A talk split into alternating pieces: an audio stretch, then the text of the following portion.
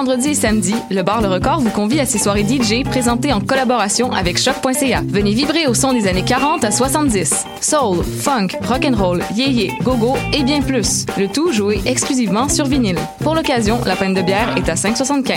Ouvert tous les jours, le bar Le Record est situé au 76 22 rue Saint-Hubert, à deux pas du métro Jean Talon. Visitez notre page Facebook pour vous tenir informé de nos différents événements et promotions.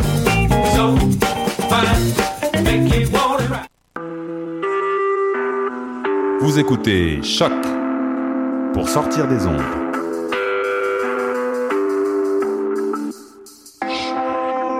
Podcast, musique, découverte. Sur choc.ca. La musique au rendez-vous.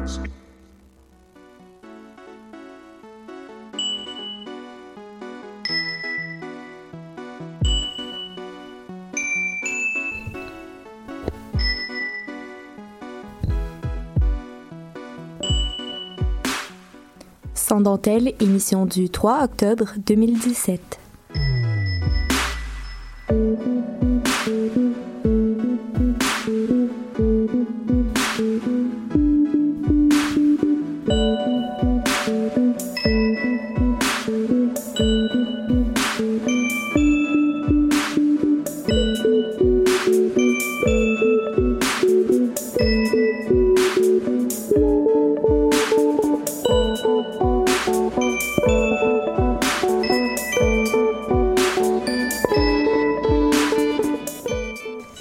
Bonjour à tous et à toutes et bienvenue à Sans Dentelle. Encore une fois, je voudrais saluer mes superbes collaboratrices. Bonjour Cassandre. Salut Camille. Et euh, bonjour à toi Florence.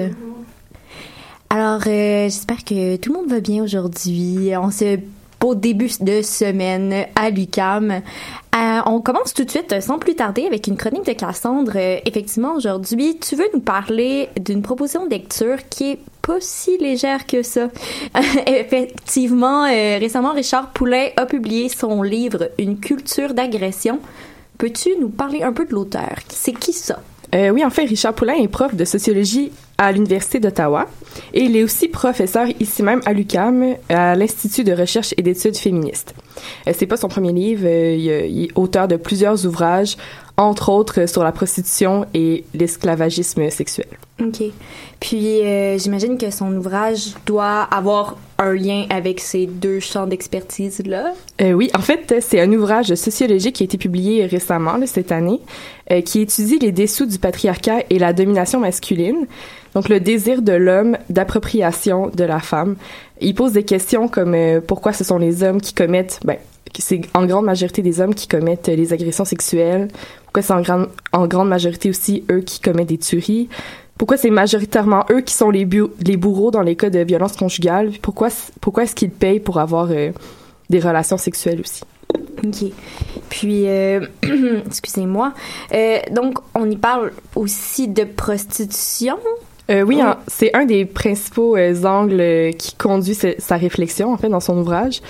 On y parle de la dissociation que les hommes font entre le sexe et l'affectivité, puis comment la pornographie et la prostitution participent à perpétuer ça, donc cette dissociation-là. Il fait le lien aussi entre la voyons, dissociation-là, je pense que j'ai dit trop de fois dans une même phrase, c'est que ça marche plus. ça marche plus, on abolit le mot. euh, il fait le lien entre ça. Euh, que les hommes, ben, je vais le redire parce que c'est important, là, en, entre cette dissociation que les hommes font en consommant ça, puis ce qu'ils font en, en agressant sexuellement. C'est euh, des, un trait de la masculinité des, soci des sociétés patriarcales, donc assez, euh, assez fort. C'est ça. Mais c'est surtout aussi assez fort j'ai l'impression, étant donné que la prostitution masculine est vraiment, euh, comment je dirais, euh, on, on, on parle pas beaucoup. Sais donc, euh, comparativement à la prostitution euh, féminine qui Mhm. est vraiment plus mis de l'avant, c'est un peu tabou, si on veut, la prostitution masculine. Donc, euh, C'est qu'on n'en parle pas beaucoup. Exact. C'est aussi un peu pour ça que, en entrevue, euh, Richard Poulain disait que cet ouvrage-là servait aussi à énoncer le problème pour pouvoir ensuite le dénoncer. Là, je parle de de la domination masculine puis Mhm. de comment ça, ça se perpétue dans notre société. C'est important de le nommer. Comme là, tu sais, tu parlais qu'on parle pas de, de prostitution euh, Masculine. masculine, mais ce problème-là aussi est pas nommé, fait qu'il est pas dénoncé. C'est c'est- c'est comme ça fait partie des étapes qui sont nécessaires à, à, à cerner le problème pour pouvoir faire quelque chose après avec ça. Mhm. Puis, comment les, ces réflexions-là sont divisées dans le, le livre, justement, de, de Monsieur Richard G. Poulain. Poulain. Oui. Euh, ben, en fait, il faut comprendre que son livre, c'est un aboutissement de 30 ans de recherche. Ah, mon Dieu, c'est quand même... euh, Ouais, long, ouais. Ben, c'est plusieurs textes qu'il a écrits au cours de ces années-là, puis il disait qu'il avait pris du temps pour l'écrire parce qu'à un moment donné, il était saturé par le sujet, parce que c'est vraiment un sujet lourd, comme on disait en début de, de Mhm. chronique. C'est vraiment quelque chose d'assez euh, d'assez euh, présent dans notre société. Fait que de, de pouvoir l'expliquer dans un livre de comme même pas 300 pages, ça prend quand même beaucoup d'années pour, pour pouvoir euh, l'élucider euh, clairement. Fait que les trois grands thèmes qui font partie de, de son ouvrage, c'est la prostitution, la pornographie et les tueries. Des tueries de masse ou des tueries en série. Puis dans ça, il essaie de trouver la source des violences masculines. Puis d'instinct, quand euh, il y a un drame, mettons un, un, un conjoint euh, tue sa femme, d'instinct on va dire ah c'est un, un crime passionnel, mais ce qu'il dit en fait c'est que non, c'est pas un crime, pa- un crime passionnel, c'est c'est créé par la jalousie de l'homme qui est liée au fait que sa femme lui appartient. Puis c'est ça qui est comme la Mm. la source du on, on- c'est comme si on pensait on essaie pas de l'excuser mais de on voit pas le, le problème du bon angle c'est un peu ça qu'il essaie d'expliquer puis justement en entrevue dans le devoir il expliquait après la sortie de son ouvrage il a, il a fait référence au meurtre de Véronique Barbe qui a été commis par son conjoint Hugo Fredette je sais pas si vous vous rappelez de l'événement Oui, qui est quand quand même, même assez, récent. assez récent, effectivement. euh, il statue cette violence-là comme étant une violence masculine. Ça n'a rien à voir avec euh, une violence qui est égale homme-femme dans un couple. C'est pas, pas comme une chicane homme-femme. Non, non, c'est vraiment une violence masculine à l'égard de sa conjointe. Puis, euh, c'est... Toi, personnellement, c'est quoi ta critique face à cet ouvrage-là? Euh, ben, initialement, quand j'ai vu que ce- cet ouvrage-là était sorti, je me suis dit, ben oui, c'est ça, c'est, un homme qui doit écrire là-dessus pour qu'on puisse en parler, tu sais. J'ai, j'ai comme eu un petit, euh, ah, ok, ça a été écrit par un homme. Puis après, je me suis dit, en fait, ma réflexion par rapport à ça, ça a été, est-ce que ce genre d'ouvrage-là doit être écrit par un homme pour être pris au sérieux? Parce que j'ai tellement souvent lu sur le patriarcat, sur la, le, masculinisme toxique, ces trucs-là, écrits par des femmes, puis comment on voit comment c'est bâché après juste sur les sur internet mettons dans les commentaires Facebook des trucs comme ça euh, du bashing qui est souvent, souvent fait par des hommes je me suis dit tu sais c'est un peu un peu ça les effets du patriarcat dans le sens que est-ce qu'il faut que ça soit écrit par un homme? Je sais pas si tu comprends un peu ma Oui, réflexion ben, par rapport à ça. Pour qu'on on puisse justement avancer au niveau des hommes, faut qu'un homme parle à d'autres hommes. Ouais. Et non que ce soit une espèce de cri du cœur de la femme ou de... C'est ça, mais en même temps, comment euh, l'auteur aborde le sujet, je sens pas que c'est euh, d'homme à homme que cette discussion-là euh, se fait. Par contre, je trouve que la réflexion est super nécessaire, puis c'est c'est une sorte de validation sur ce dont on parle depuis des années, appuyée sur plein de faits, plein de, statistiques, plein d'articles intéressants.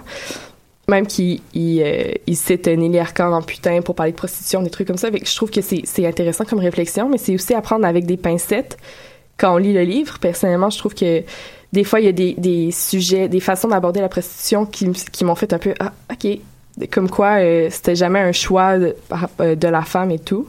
Mais c'est quand même intéressant à lire par rapport à ça. Mais des fois, je trouve qu'il manque un peu de nuance euh, par le fait, quand il parle de pornographie, comme si c'était tout le temps la pornographie super trash quand c'est pas le cas et tout. Mais je comprends que c'est une majorité euh, dans, les, dans la plupart des cas. Mais c'est souvent le point avec des études sociologiques, c'est que c'est fait du point de vue du sociologue. Mhm. Fait que c'est difficile de justement avoir tout le temps La vision parfaite. la euh, vision parfaite exactement parce que une société ben, je veux dire, il y a plusieurs façons de la voir.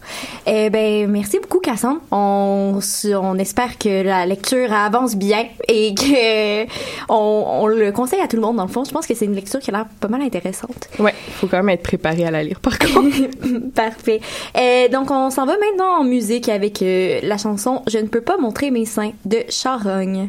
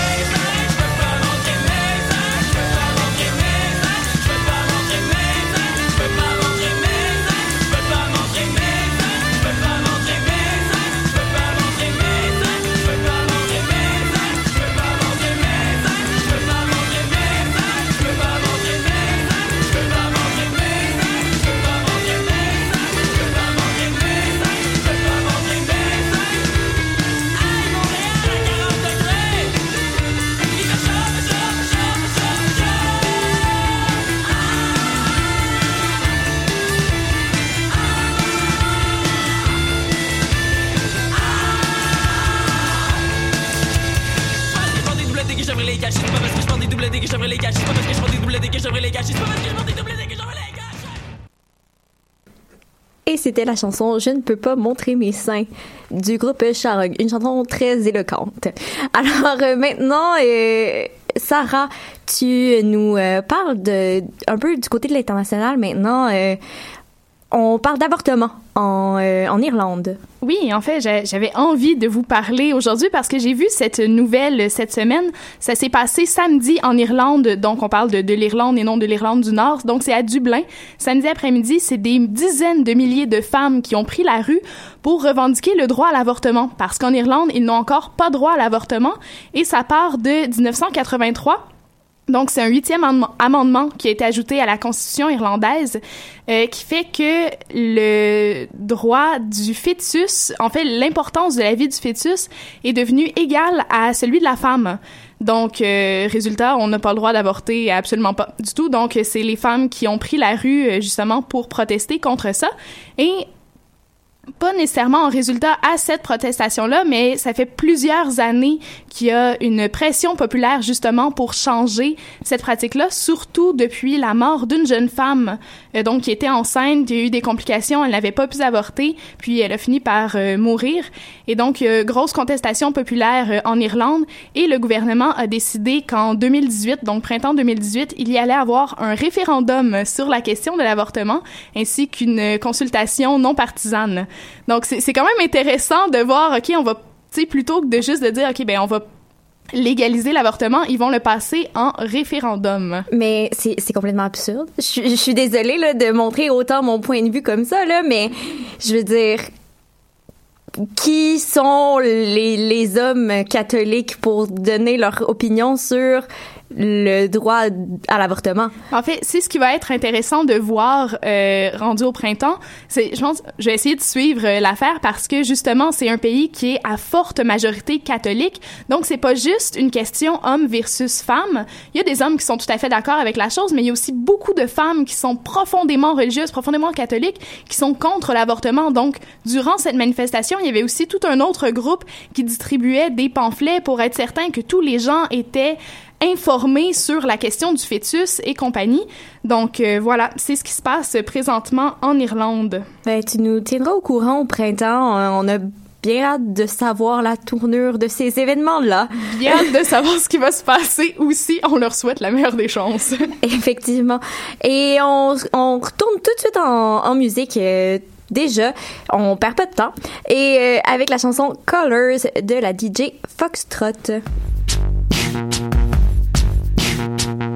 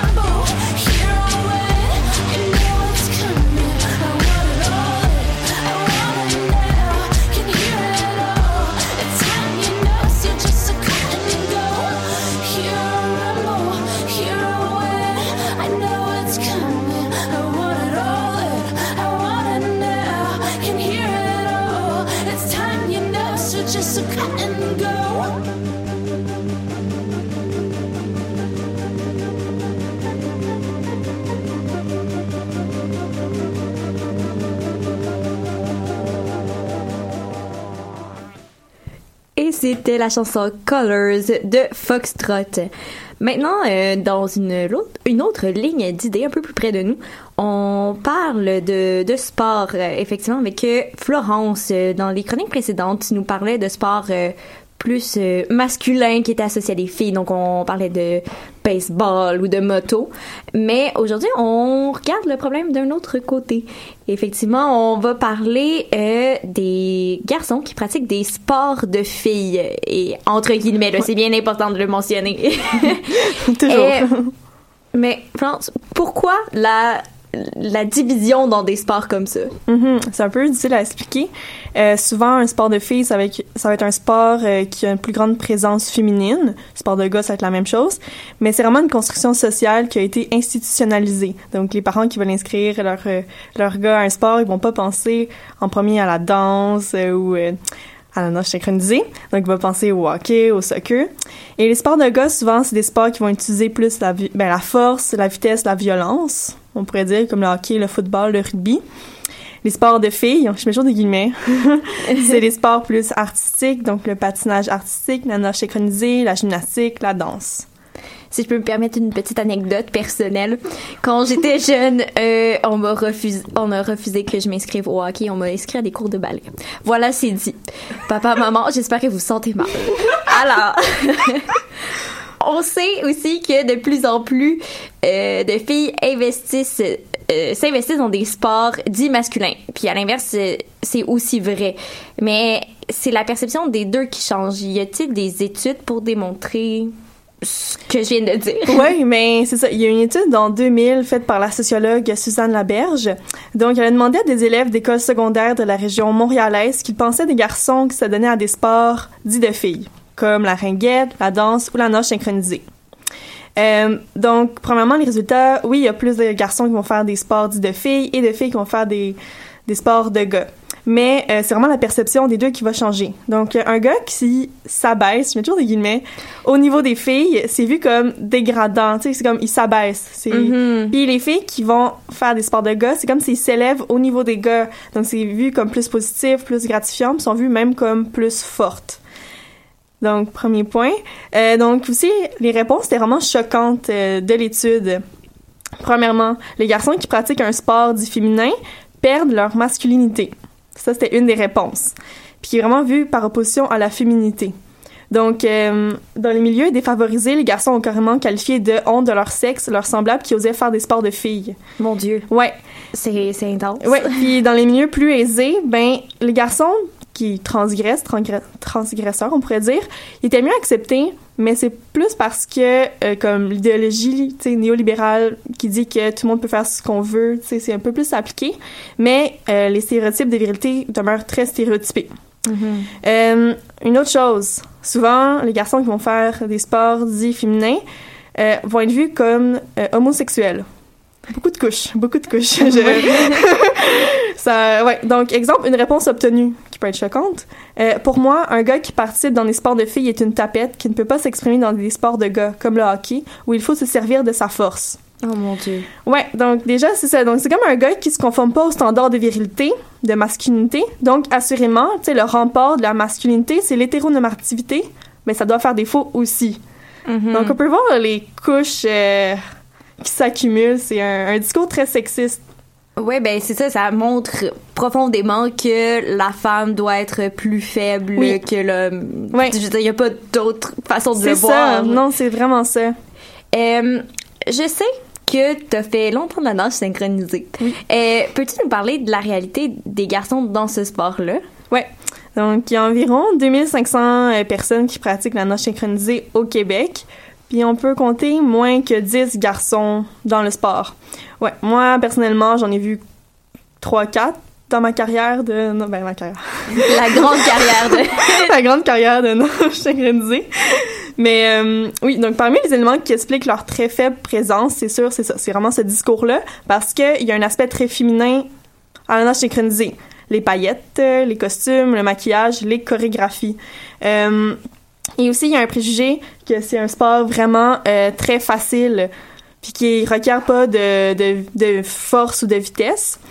Donc, on peut voir, c'est ça. Donc, le discours fait que les garçons vont pas nécessairement s'intéresser à la nage synchronisée.